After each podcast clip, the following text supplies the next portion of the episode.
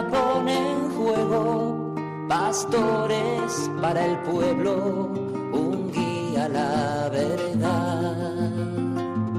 Sacerdote, tan rico en los esfuerzos, tan pobre en los no quiero, pues quiere siempre ahora ya. Comienza en Radio María, Sacerdotes de Dios, Servidores de los Hombres, dirigido por el Padre Miguel Ángel Arribas. En sus manos da el pan de vida, pastor con el buen pastor, al pie de la cruz, con el que está en cruz, lámpara de luz en la oscuridad, en sus manos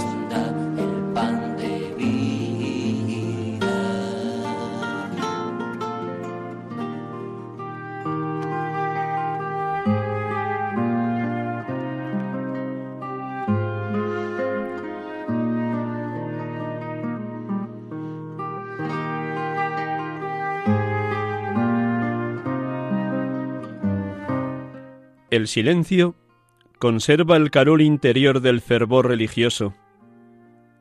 Este calor manifiesta la vida del Espíritu Santo en nosotros. El silencio permite alimentar y mantener encendido el fuego divino en nosotros. La vida del Espíritu requiere vigilancia. Si queremos dar testimonio de la presencia del Espíritu Santo en el mundo, debemos alimentar especialmente y con el mayor esmero el fuego interior. No es de extrañar que muchos sacerdotes se hayan convertido en envoltorios sin alma, hombres que hablan mucho y comparten multitud de experiencias, pero en quienes se ha extinguido el fuego del Espíritu de Dios y solo expresan ideas insignificantes o sentimientos insulsos. A veces da la impresión de que no estamos del todo seguros de que el Espíritu de Dios sea capaz de tocar el corazón humano. Nos creemos en la obligación de remediar esta deficiencia y de convencer a los demás de su poder con abundancia de palabras. Pero es precisamente esa incredulidad charlatana la que extingue el fuego. Para quienes ejercemos un apostolado, la mayor tentación es el exceso de palabras que debilitan nuestra fe y nos hacen tibios. El silencio es una disciplina sagrada, centinela del Espíritu Santo. Palabras del beato John Henry Newman en su libro Ensayo para contribuir a una gramática del asentimiento.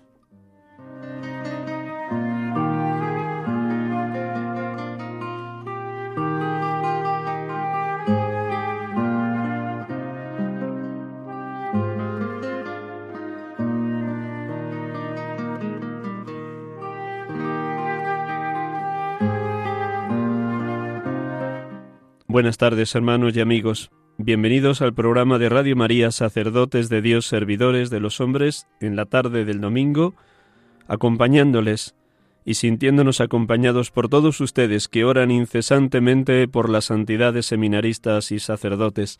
Les acompañamos en esta tarde de domingo, en este primer domingo del tiempo de Cuaresma, 21 febrero 2021, en el deseo de presentarles en el programa de hoy lo que significa para la vida de un sacerdote el silencio, el desierto y esas tres virtudes teologales que el Papa nos ha dejado como itinerario para esta Cuaresma 2021, fe, esperanza y caridad. Las palabras que voy a compartir con ustedes en esta tarde son muy parecidas al retiro que tuve la dicha de alentar y animar ayer para sacerdotes, estudiantes, que estudian en la Universidad de Comillas o en la Universidad San Damaso aquí en Madrid, venidos de distintos países para hacer su licenciatura o su tesis doctoral de África, de América Latina o de India. Pues con este gozo de sabernos hermanos en el mismo itinerario cuaresmal, dirigidos nuestros pasos hacia el gran acontecimiento del año litúrgico, pasión, muerte y resurrección de Cristo, emprendemos este programa en este domingo, primer domingo de Cuaresma.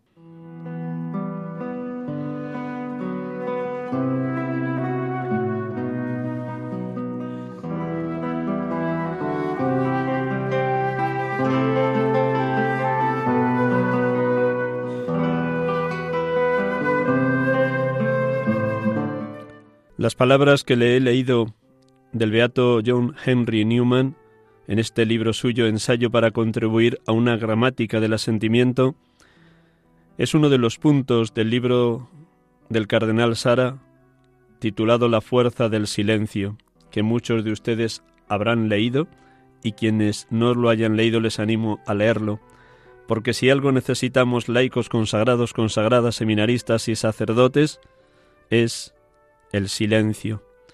Ese silencio que es el clima, la atmósfera, el ámbito, el ambiente interior y exterior del creyente que favorece el encuentro con el amado, con el esposo, con Jesucristo. Ese ambiente, esa atmósfera que propicia la escucha atenta de la palabra, para poder decir también cada uno como el niño Samuel, habla que tu siervo escucha. Habla, Señor, que tu siervo escucha. Pido perdón por las veces que los sacerdotes somos meros charlatanes, como decía este texto del beato Henry Newman. Pido perdón por las veces que no nos dejamos invadir, tomar, poseer por el Espíritu de Dios y nuestra predicación es banal, superficial, que no convence a nadie porque es pura charlatanería. Ayúdennos, queridos hermanos y hermanas, a que la palabra divina nos toque en lo más profundo, arda en lo más íntimo como fuego divino, para que así todo lo que predicamos antes lo hayamos hecho vida en lo más profundo de nuestro ser. También la pasada semana, o esta semana, el viernes, viernes después de ceniza, quienes tenemos la dicha de orar con el oficio de lecturas, venía un texto de San Juan Crisóstomo precisamente sobre ese amor al silencio y esa súplica permanente de pedir a Dios el don de la oración continua. Ya en otros programas y con algunos otros sacerdotes a quienes he entrevistado hemos hablado de esta importancia del don de la oración continua. Ser muy activos en la oración, muy vigilantes en la oración, muy atentos al paso de Dios por nuestra vida, para luego ser contemplativos en la acción para no salir las 24 horas del día y los 365 días del año de la presencia del Señor. Y traigo estos dos aspectos de la vida sacerdotal, el silencio, la soledad y la oración, porque precisamente el Evangelio de hoy, según el relato de San Marcos, nos habla de cómo Jesús fue enviado, fue empujado por el Espíritu Santo al desierto. El desierto no sólo como lugar físico, sino sobre todo como lugar de soledad, de estar a solas con el amado, de estar a solas Él con el Padre Dios. Permítanme estas palabras antes de proclamar el Evangelio de hoy, estas palabras de San Juan Crisóstomo del oficio de lecturas de antes de ayer. El sumo bien está en la plegaria y en el diálogo con Dios, porque equivale a una íntima unión con Él. Y así como los ojos del cuerpo se iluminan cuando contemplan la luz, así también el alma dirigida hacia Dios se ilumina con su luz inefable. Una plegaria, por supuesto, que no sea rutina, sino hecha de corazón, que no esté limitada a un tiempo concreto o a unas horas determinadas, sino que se prolongue día y noche sin interrupción.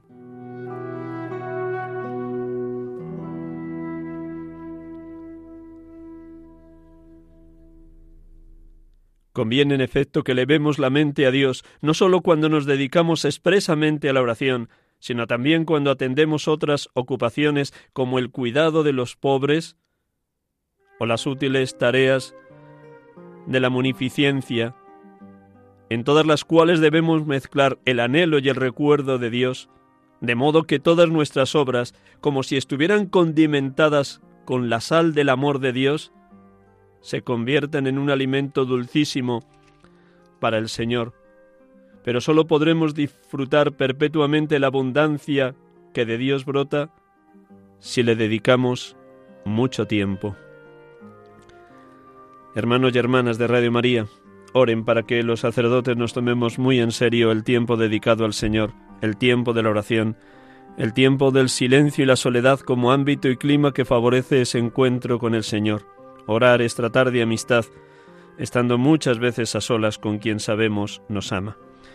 Pues desde este amor al silencio, a la soledad y a la oración, vamos a proclamar el Evangelio de este primer domingo del tiempo de Cuaresma un instante en silencio, todos recogidos, para que el mismo Evangelio que ustedes cada uno personalmente ya ha meditado o ha escuchado en la Eucaristía a la que ha asistido resuene de nuevo en esta tarde y en este programa.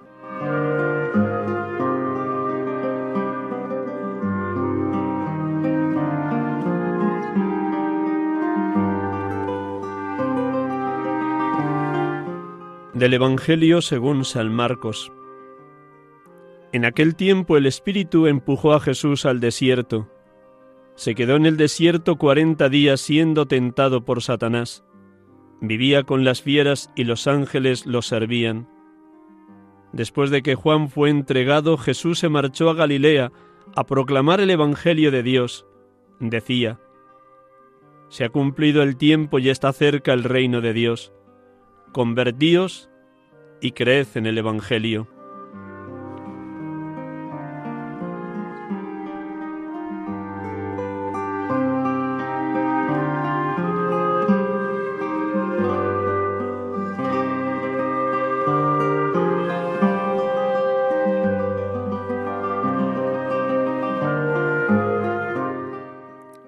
Alabado y bendito seas, Padre Dios, por haber enviado a tu Hijo Jesucristo como Mesías, como Salvador, por la humildad humildísima de tu Hijo que después de treinta años de silencio completo en Nazaret, bajó a lo más profundo de la tierra, a ese lugar del río Jordán donde bautizaba a su primo Juan Bautista.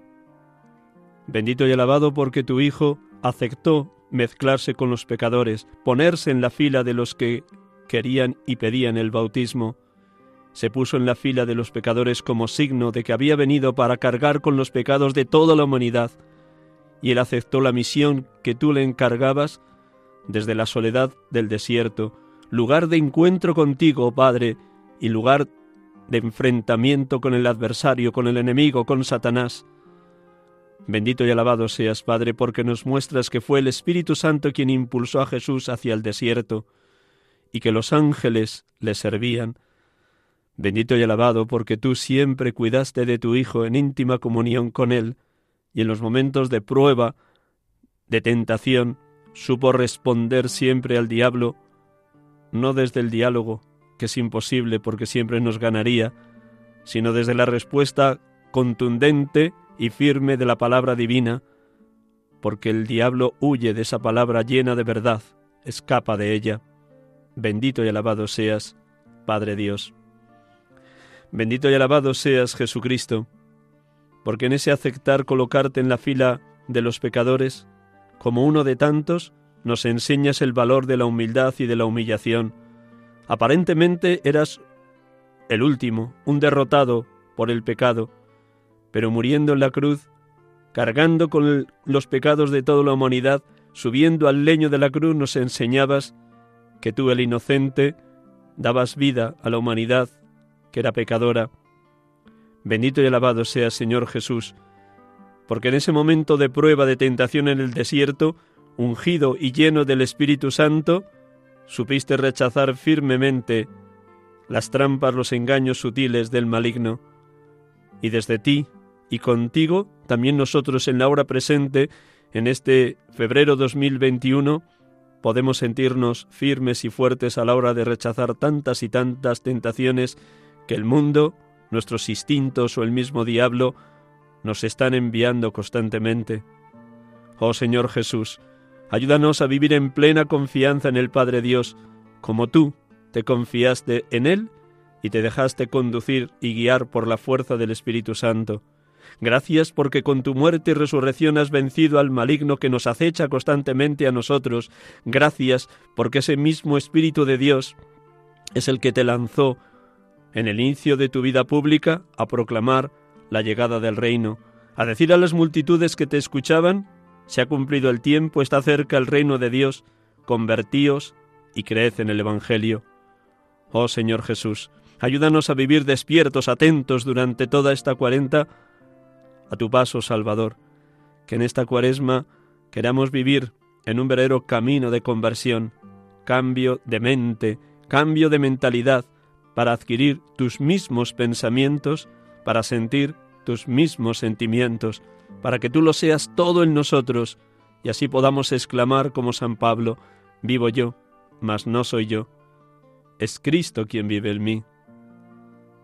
Bendito y alabado seas, Espíritu Santo, Espíritu de Dios, Espíritu de amor, porque con tu poder nos guías en la hora presente para ser hombres y mujeres de oración, para tener la certeza de que llenos de ti, de tu amor, de tu ternura, de tu bondad, de tu fortaleza, también tendremos la fuerza necesaria para romper con los lazos engañosos del maligno de Satanás, para experimentar que cuando pecamos y caemos, si vamos al sacramento del perdón de la misericordia, experimentamos ser criaturas nuevas, puesto que Jesús y tu gracia, por el sacramento del perdón, hacen de cada uno de nosotros criaturas nuevas, hombres nuevos.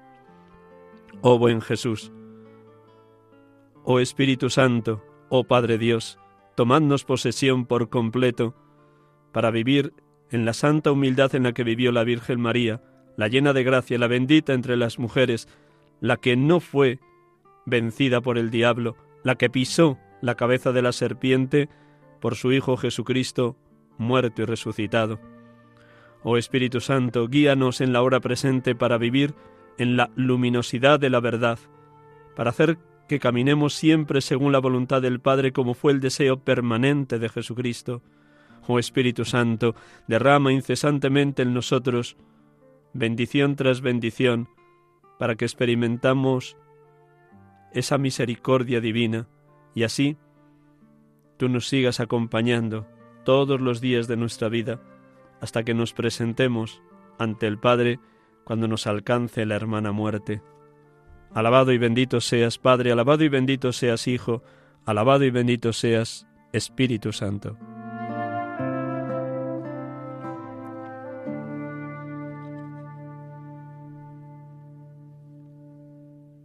Estamos con ustedes en Radio María, sacerdotes de Dios, servidores de los hombres, en esta tarde de domingo, 21 de febrero 2021, deseosos de compartir lo que significa este tiempo de Cuaresma. Lo iniciábamos el pasado miércoles de ceniza y todos nosotros estamos recorriendo este itinerario cuaresmal imitando a Cristo. Él se abajó, se humilló, él se colocó en la fila de los pecadores, como acabamos de escuchar en el Evangelio de este primer domingo de Cuaresma. Él, que se humilló hasta la muerte y una muerte de cruz en obediencia al Padre, nos enseña a vivir también nosotros en total confianza en el Padre.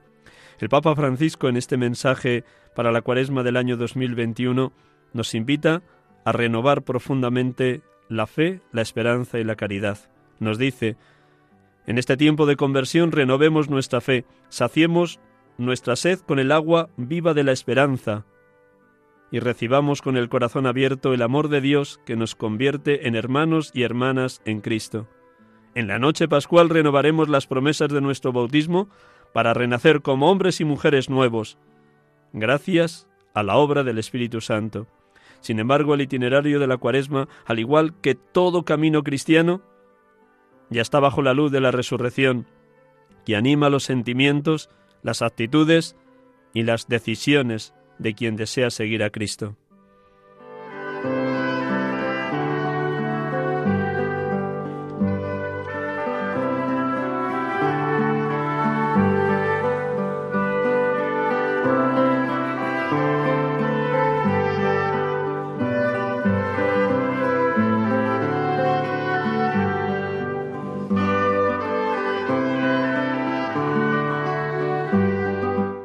Fe, esperanza y caridad, las tres virtudes teologales que ya fueron sembradas en cada uno de nosotros el día de nuestro bautismo, estamos llamados a acrecentarlas por la gracia del Espíritu Santo todos los días de nuestra vida.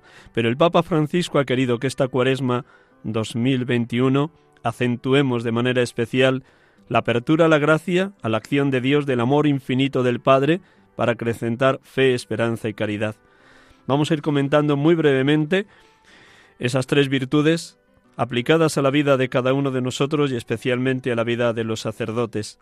Ayúdenos, por favor, hermanos y hermanas consagrados y consagradas, laicos, para que vivamos también nosotros en un dinamismo de crecimiento progresivo, permanente, constante, en fe, esperanza y caridad.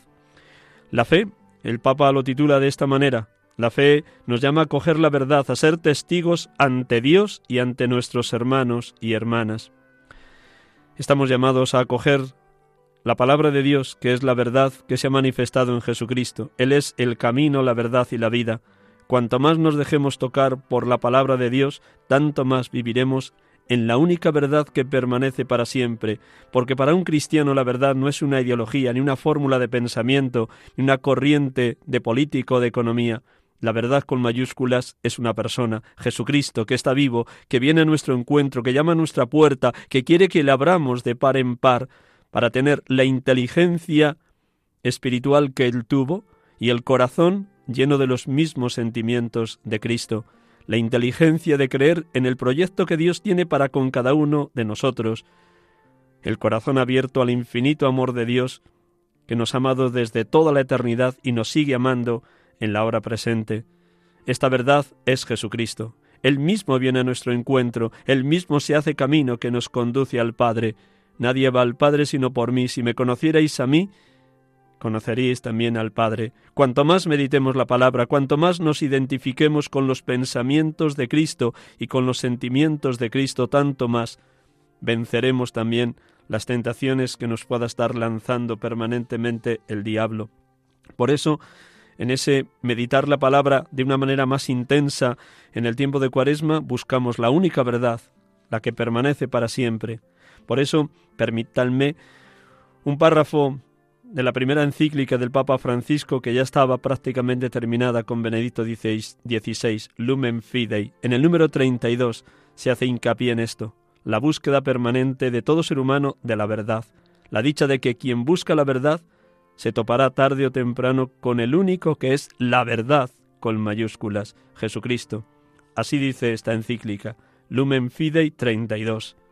La fe cristiana en cuanto anuncia la verdad del amor total de Dios y abre a la fuerza de este amor, llega al centro más profundo de la experiencia del hombre, que viene a la luz gracias al amor, y está llamado a amar para permanecer en la luz.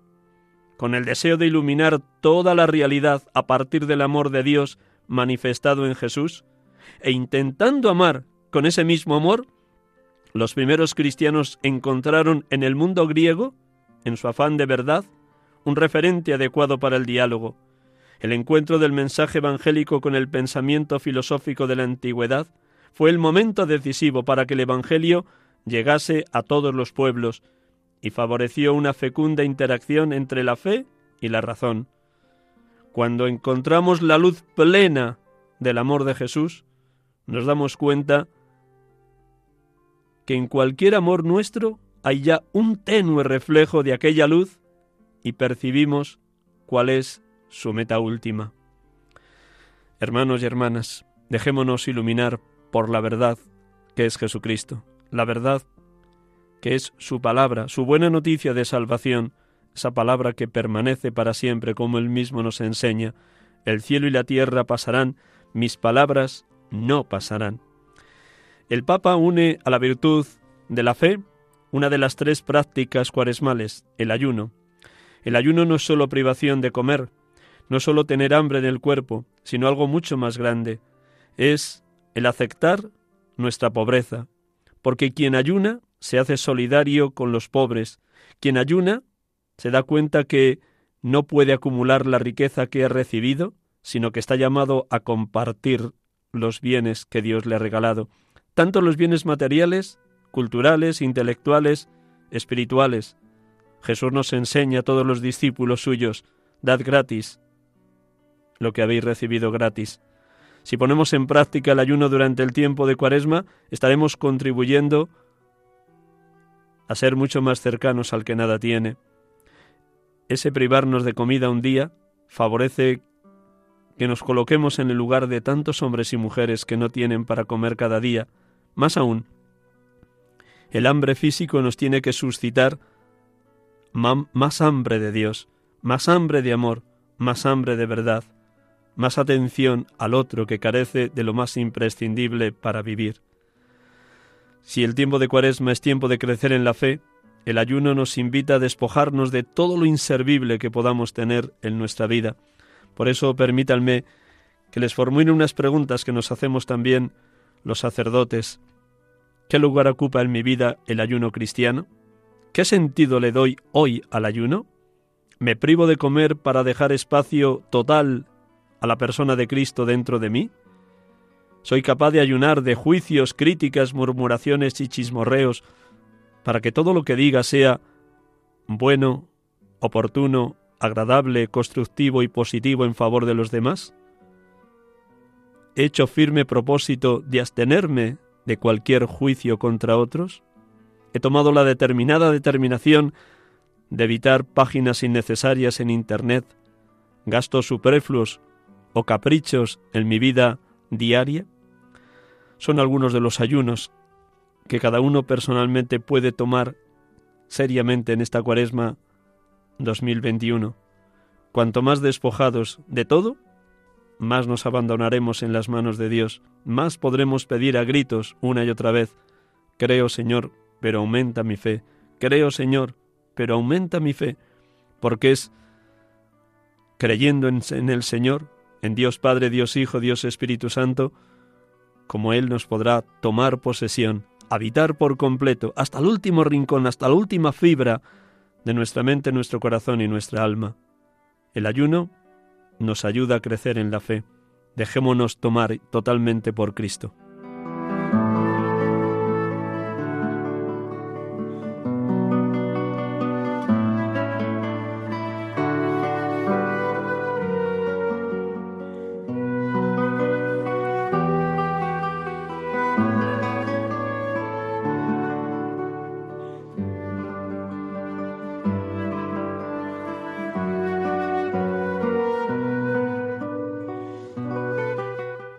La segunda virtud es la esperanza. El Papa Francisco lo formula así. La esperanza como agua viva que nos permite continuar nuestro camino. En el encuentro de Jesús con la samaritana en el pozo de Sicar, cuando Jesús le dice dame de beber, ella le responde, ¿cómo tú siendo judío me pides a mí, que soy samaritana, que te dé de beber?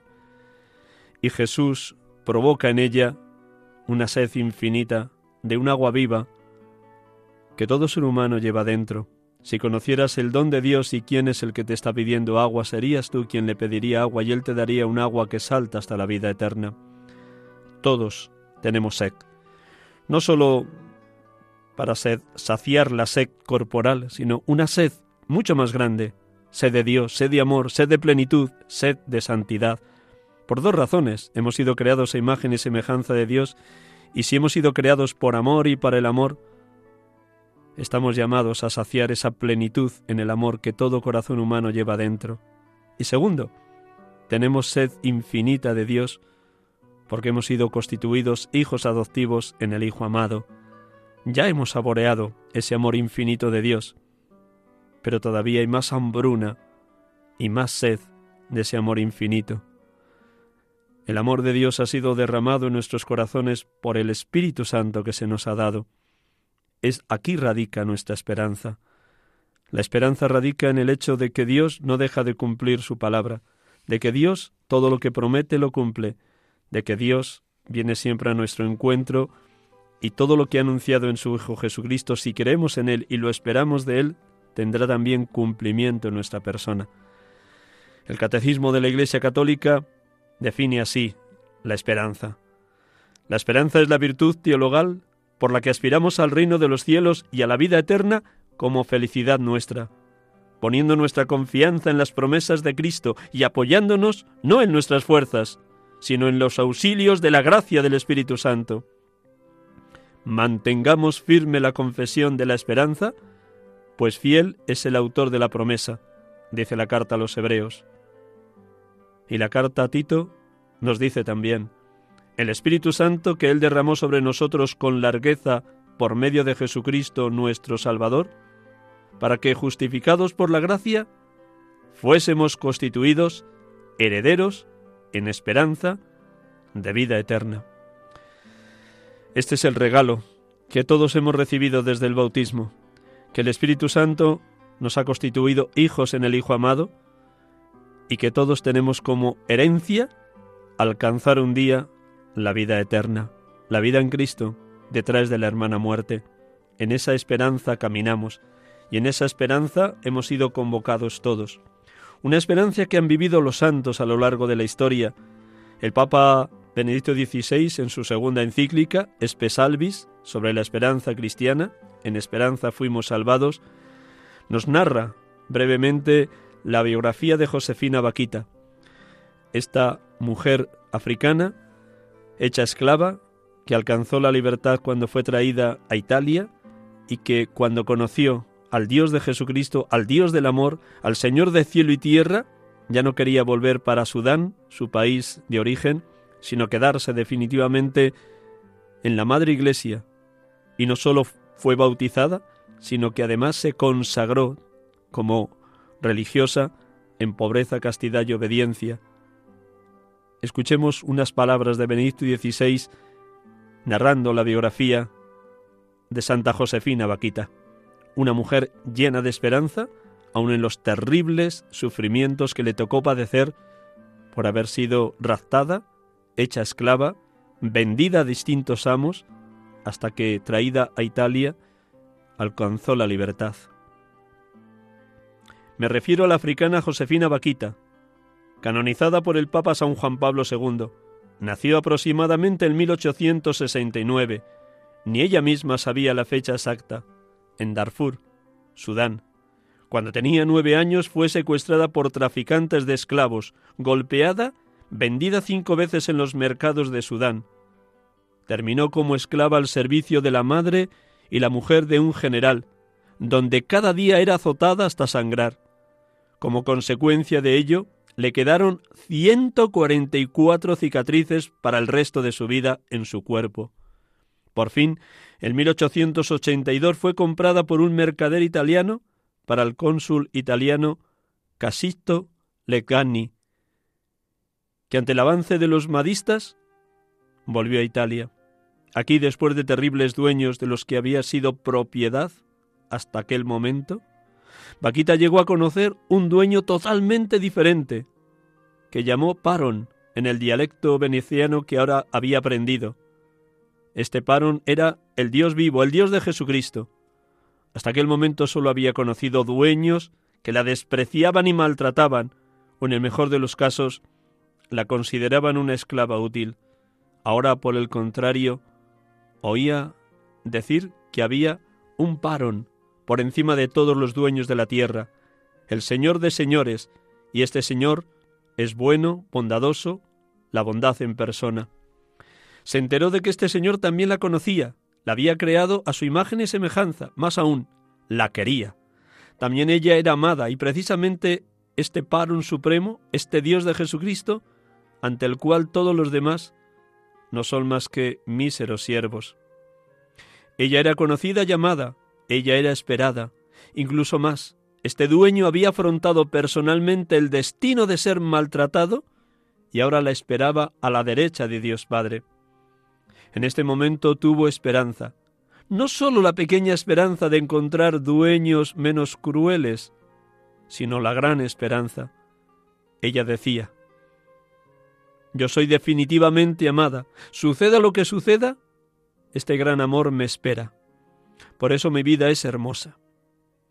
A través del conocimiento de esta esperanza, ella fue redimida. Ya no se sentía esclava, sino hija libre de Dios.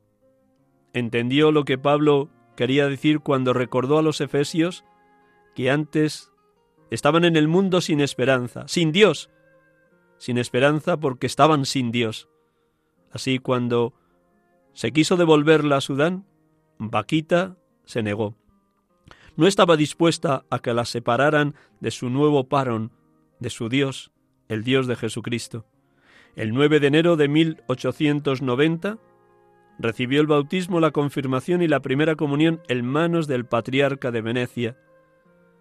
El 8 de diciembre de 1896 hizo los votos en Verona en la congregación de las hermanas canosianas y desde entonces, junto con sus labores en la sacristía y en la portería del claustro, intentó sobre todo en varios viajes por Italia exhortar a la misión.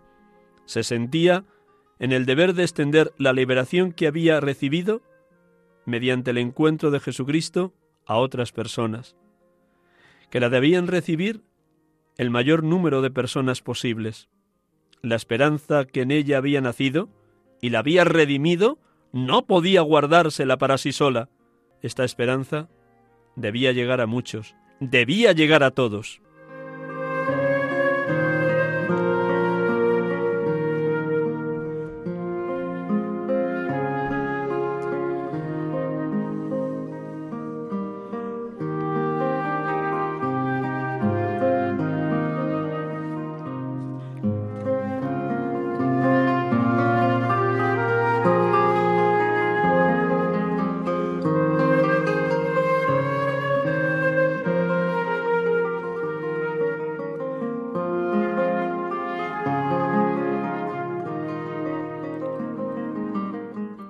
Estamos con ustedes en Radio María, sacerdotes de Dios, servidores de los hombres, en esta tarde de domingo 21 febrero 2021, primer domingo de Cuaresma, comentando el mensaje del Papa para la Cuaresma de este año, donde nos invita a estar abiertos a la gracia de Dios para que el Espíritu Santo acreciente en cada uno fe, esperanza y caridad.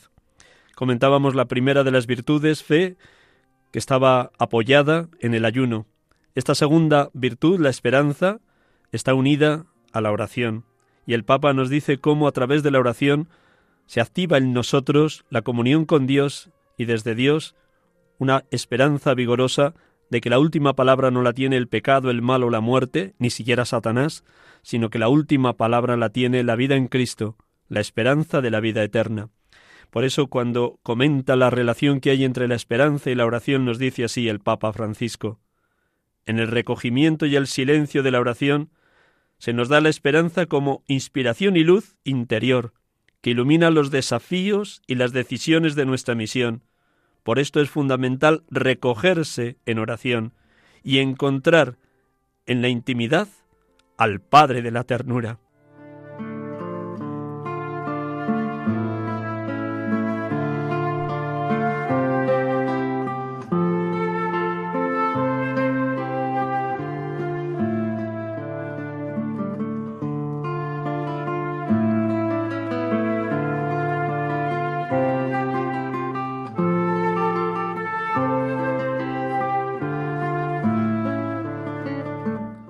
Sucedía a Santa Josefina Vaquita, después de haberse encontrado con el Dios de Jesucristo y haberse consagrado como religiosa, también nosotros estamos llamados a anunciar la liberación que trae Jesucristo con su muerte y su resurrección. No podemos guardarnos la más fabulosa noticia que ha experimentado la humanidad, todo un Dios hecho hombre, por amor al hombre, hecho cordero hasta la muerte y muerte de cruz, para redimir a la humanidad, el inocente por los culpables, para conducirnos a Dios. Al igual que Josefina Vaquita recorría las ciudades de Italia, testimoniando cómo había sido liberada no sólo de la esclavitud material y corporal, sino liberada de todo miedo, de toda cobardía al encontrarse con el Dios de Jesucristo, así nosotros también hemos de ser testigos valientes, audaces, intrépidos de la verdad que se nos ha regalado. Esta verdad de un Dios que hace nuevas todas las cosas. Aquí radica nuestra esperanza, la esperanza de que la última palabra no la tiene la muerte, sino la vida en Dios, la vida del resucitado, como él mismo anunció tres veces en el camino de su vida de Galilea a Jerusalén. El Hijo del Hombre tiene que ser entregado en manos de las autoridades, de los sumos sacerdotes, de los letrados, de los ancianos, pero al tercer día resucitará. Aquí radica nuestra esperanza. Cristo ha vencido todo mal, el pecado, la muerte y al mismo Satanás. Por ello el Papa nos invita, como nos dice la primera carta de Pedro en el capítulo 3, a estar dispuestos siempre a dar razones de nuestra esperanza. Hermanos y hermanas, permítanme Estamos dando razones de nuestra esperanza en la familia, en los amigos, a los hijos, a los nietos, a los compañeros de comunidad, a los hermanos de la vida parroquial. Estamos dando testimonio de nuestra esperanza con un rostro luminoso y llenos de alegría.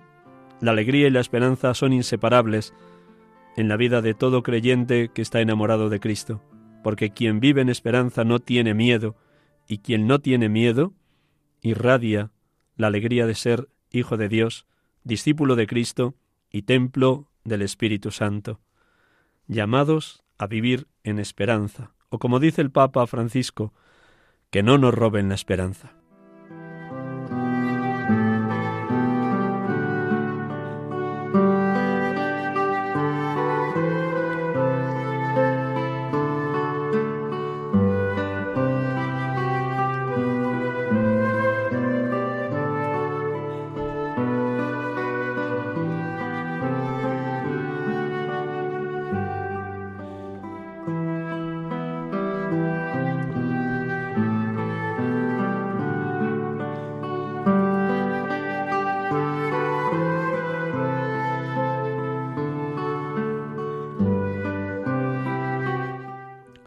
Tercera virtud teologal es la caridad. El Papa ha titulado la tercera parte del mensaje de Cuaresma con estas palabras. La caridad, vivida tras las huellas de Cristo, mostrando atención y compasión por cada persona, es la expresión más alta de nuestra fe y nuestra esperanza. La caridad se alegra de ver crecer al otro. Por este motivo, hemos de contagiarnos en el mejor virus positivo que un ser humano puede llevar dentro, el virus del amor, de la caridad hecha servicio, para hacer nuestras las expresiones de distintos lugares de la Escritura que nos invitan a vivir así, contagiando el amor que Cristo nos tiene. Dad gratis lo que habéis recibido gratis. San Pablo en la carta a los Gálatas nos dice, el amor se activa en la caridad. Si realmente creemos, no nos podemos conformar simplemente con decir creo, sino que ese creer en Cristo nos tiene que conducir, nos tiene que empujar al amor, a la caridad, una caridad puesta en práctica, en todo amar y servir, que diría San Ignacio de Loyola, amar sirviendo, servir amando. Dice San Pablo en Gálatas 5, 5, 6. Nosotros mantenemos la esperanza de la justicia por el Espíritu y desde la fe porque en Cristo nada valen la circuncisión o la incircuncisión, sino la fe que actúa en el amor. Todos somos morada de la Santísima Trinidad, del Dios tres veces santo, del Dios amor. Todos llevamos dentro esta virtud teologal por la cual nos hemos experimentado infinitamente amados por Dios. De ahí que resuenen en nosotros constantemente los distintos versículos del capítulo 4 de la primera carta de Juan. Hemos conocido el amor de Dios y hemos creído en Él. Dios es amor, y el que permanece en el amor, permanece en Dios, y Dios en Él. En esto consiste el amor, no en que nosotros hayamos amado a Dios, sino que Él nos amó y nos envió a su Hijo como víctima de propiciación por nuestros pecados. Llenos de ese amor, el Espíritu Santo activa en nosotros la respuesta. Señor, quiero amarte con todo el corazón, con toda el alma y con todas mis fuerzas. Señor, por tu gracia, por tu fuerza, quiero amar a mis hermanos, porque Jesús nos ha enseñado en la última cena después del lavatorio de los pies, en esto conocerán que sois mis discípulos, si os amáis unos a otros como yo os he amado. Pero el amor todavía tiene que extenderse de una manera más firme, más concreta, en el hambriento, en el sediento, en el desnudo, en el emigrante, en el forastero, en el encarcelado, en el enfermo. Lo escucharemos Dios mediante en el Evangelio de mañana, Evangelio que nos proclama la parábola del juicio final, Mateo 25.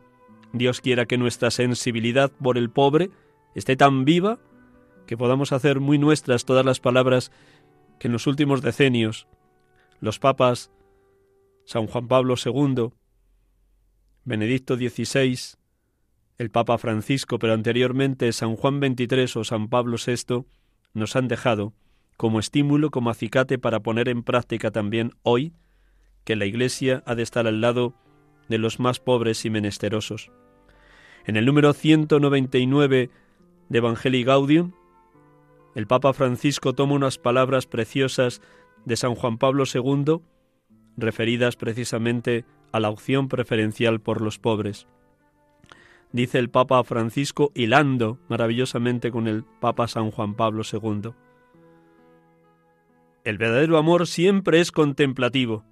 Nos permite servir al otro no por necesidad o por vanidad, sino porque Él es bello, más allá de su apariencia, del amor por el cual a uno le es grata la otra persona, depende que le dé algo gratis. El pobre, cuando es amado, es estimado como el valor más alto, y esto diferencia la opción preferencial por los pobres de cualquier ideología, de cualquier intento de utilizar a los pobres al servicio de intereses personales o políticos. Solo desde esta cercanía real y cordial podemos acompañarlos adecuadamente en su camino de liberación. Y aquí utiliza unas palabras de la Nuevo Milenio Neunte de San Juan Pablo II. Únicamente esto hará posible que los pobres en cada comunidad cristiana se sientan como en su propia casa. ¿No sería este estilo la más grande y eficaz presentación de la buena noticia del reino? Sin la opción preferencial por los pobres, el anuncio del Evangelio, aun siendo la primera caridad, corre el riesgo de ser incomprendido o de ahogarse en el mar de las palabras al que la actual sociedad de la comunicación nos somete cada día.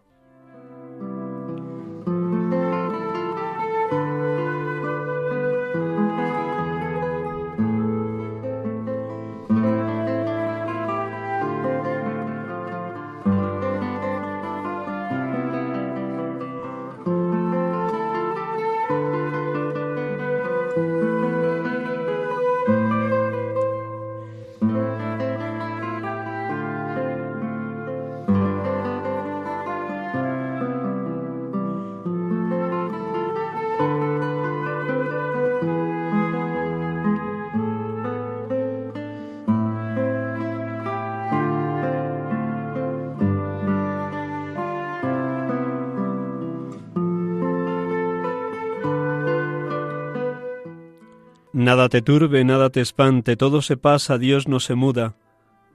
La paciencia todo lo alcanza. Quien a Dios tiene, nada le falta, solo Dios basta.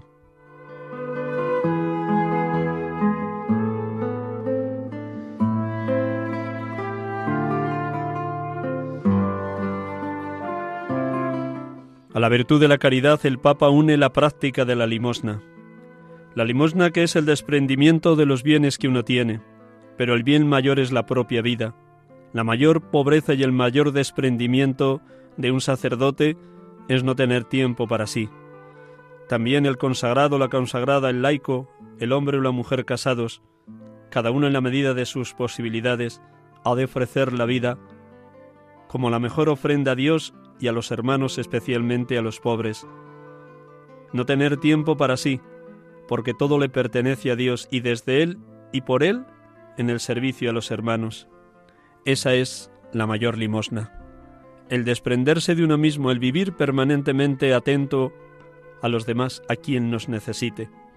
Dice el Papa en el mensaje casi al final, la caridad es don que da sentido a nuestra vida, y gracias a éste consideramos a quien se ve a quien se ve privado de lo necesario como miembro de nuestra propia familia, amigo, hermano. Lo poco que tenemos, si lo compartimos con amor, no se acaba nunca, sino que se transforma en una reserva de vida y de felicidad. Así sucedió con la harina y el aceite de la viuda de Sarepta, que dio el pan al profeta Elías.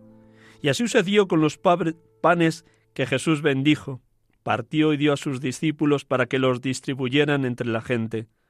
Así sucede con nuestra limosna, ya sea pequeña o grande, si la damos con gozo y sencillez.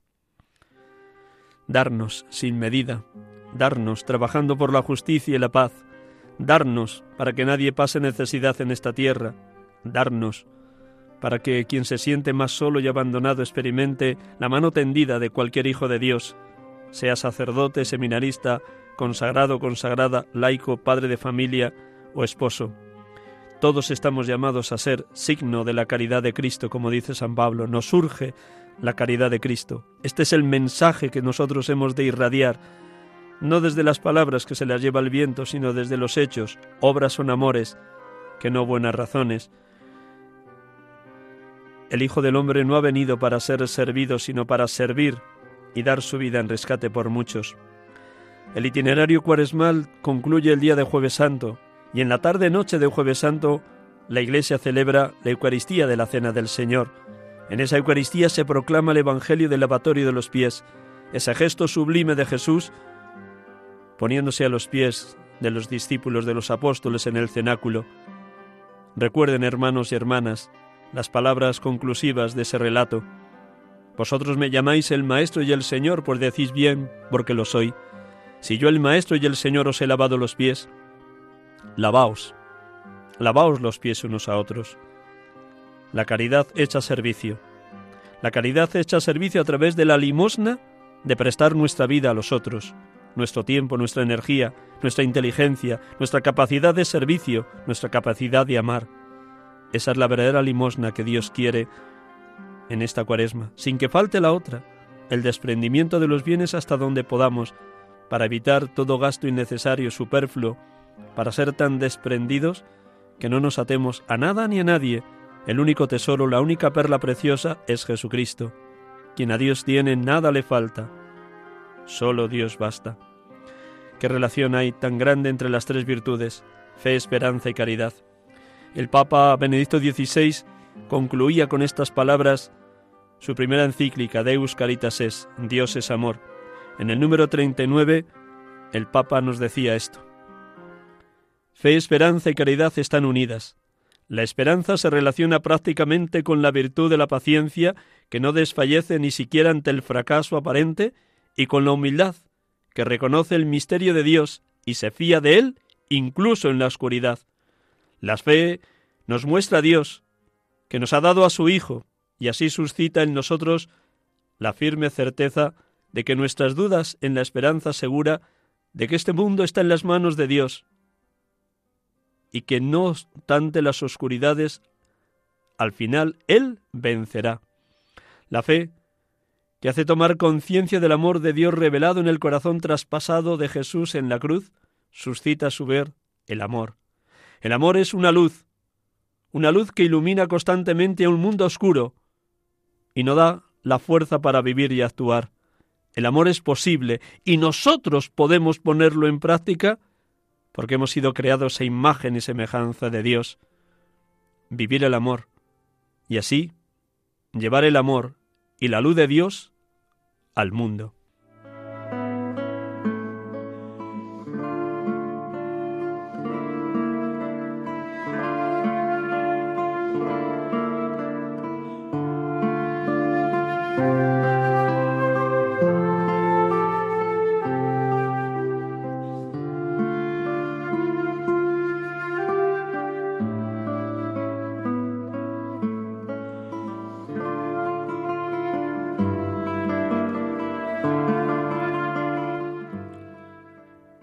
Concluimos nuestro programa, hermanos y hermanas, y concluimos como cada domingo con una oración por los sacerdotes. Gracias por su acompañamiento, gracias por su escucha, gracias por esa oración incesante por la santidad de los sacerdotes. De verdad que un millón de gracias. ¿Cuántos nos necesitamos unos a otros en la Madre Iglesia? ¿Cuánto necesitamos orar unos por otros para que reine en el seno de cualquier familia, que es iglesia doméstica, de cualquier comunidad de vida consagrada, contemplativa o activa, en cualquier parroquia, ciprestazgo, en cualquier presbiterio diocesano, cuánto necesitamos que reine un solo corazón, una sola alma, un mismo pensar, un mismo sentir, una verdadera comunión entre nosotros, comunión con el Papa, con los, con los obispos, comunión en el presbiterio entre los sacerdotes, comunión en la vida consagrada, comunión entre los distintos movimientos eclesiales, comunión en las parroquias, comunión en las familias. Daremos testimonio si estamos unidos, porque Cristo está orando por esa comunión. Padre, que todos sean uno como tú y yo somos uno, para que el mundo crea. Un instante en silencio y concluimos con esta oración por los sacerdotes.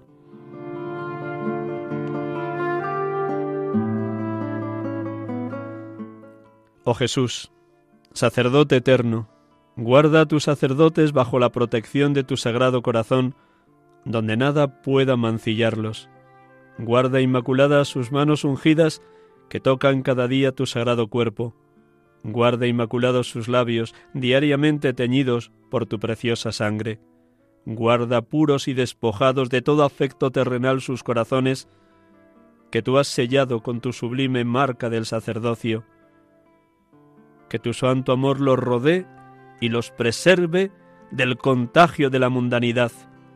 Bendice sus tareas apostólicas con abundante fruto, y haz que las almas confiadas a su celo y a su dirección sean su alegría aquí en la tierra y formen en el cielo su hermosa e inmarcesible corona.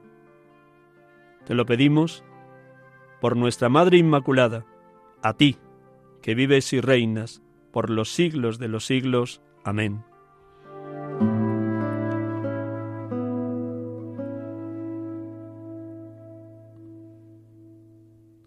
Buenas tardes, Dios les bendiga.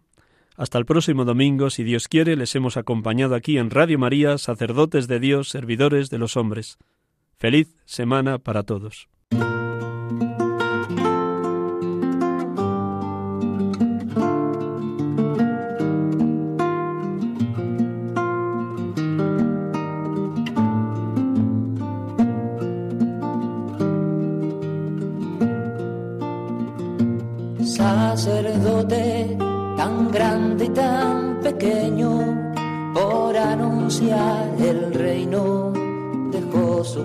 Atrás.